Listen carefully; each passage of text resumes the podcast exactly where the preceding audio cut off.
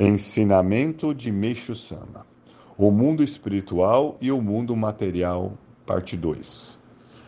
O mundo espiritual é constituído de três planos, e cada um deles subdivide em três, formando ao todo nove subplanos. O plano superior é o paraíso, o do meio é o plano intermediário, e o inferior é o inferno.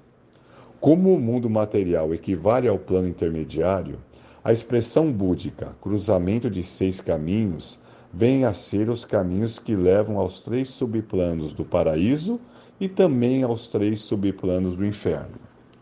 No cruzamento de oito caminhos do shintoísmo, além desses seis caminhos do budismo, acrescenta-se um acima, sobre a denominação paraíso superior e um abaixo, chamada de fundo do inferno. Explicando de forma simples como é o paraíso e o inferno, à medida que se sobe no, ao paraíso superior, mais intensos são a luz e o calor. E os espíritos, em sua maioria, vivem quase nus. Por essa razão, na maior parte das pinturas e esculturas de Budas, observamos o uso de poucas vestes. Ao contrário, à medida que se desce ao fundo do inferno, mais fracos são a luz e o calor do ponto calor. No ponto mais fundo, os espíritos vivem paralisados em completa trevas. Portanto, mesmo os mais perversos, ao sofrerem é, nessa situação, não têm outra saída senão arrepender-se.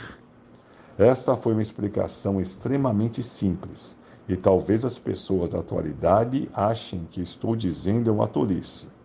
Todavia, trata-se de uma descrição baseada em pontos coincidentes entre levantamentos e pesquisas que fiz durante mais de 20 anos com inúmeros espíritos, por intermédio de médiums e de todos os meios possíveis. Desta maneira, gostaria que procedessem à leitura depositando plena confiança em mim eu acredito que Goku Kaku e o inferno descritos por Buda Sakyamuni e a Divina Comédia de Dante Alighieri não são puras invenções. Pode-se praticamente deduzir para qual dos três planos vai o espírito, observando-se a face do morto. Os que não apresentam expressão de sofrimento e cuja pele permanece corada como se estivessem vivos, vão para o paraíso.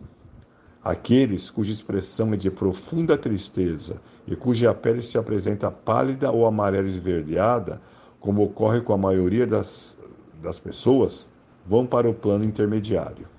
Os que ficam com uma expressão de profunda agonia, com a pele escura ou preto-azulada, vão, logicamente, ao inferno. Estas explanações têm por objetivo transmitir conhecimento básico sobre o mundo espiritual.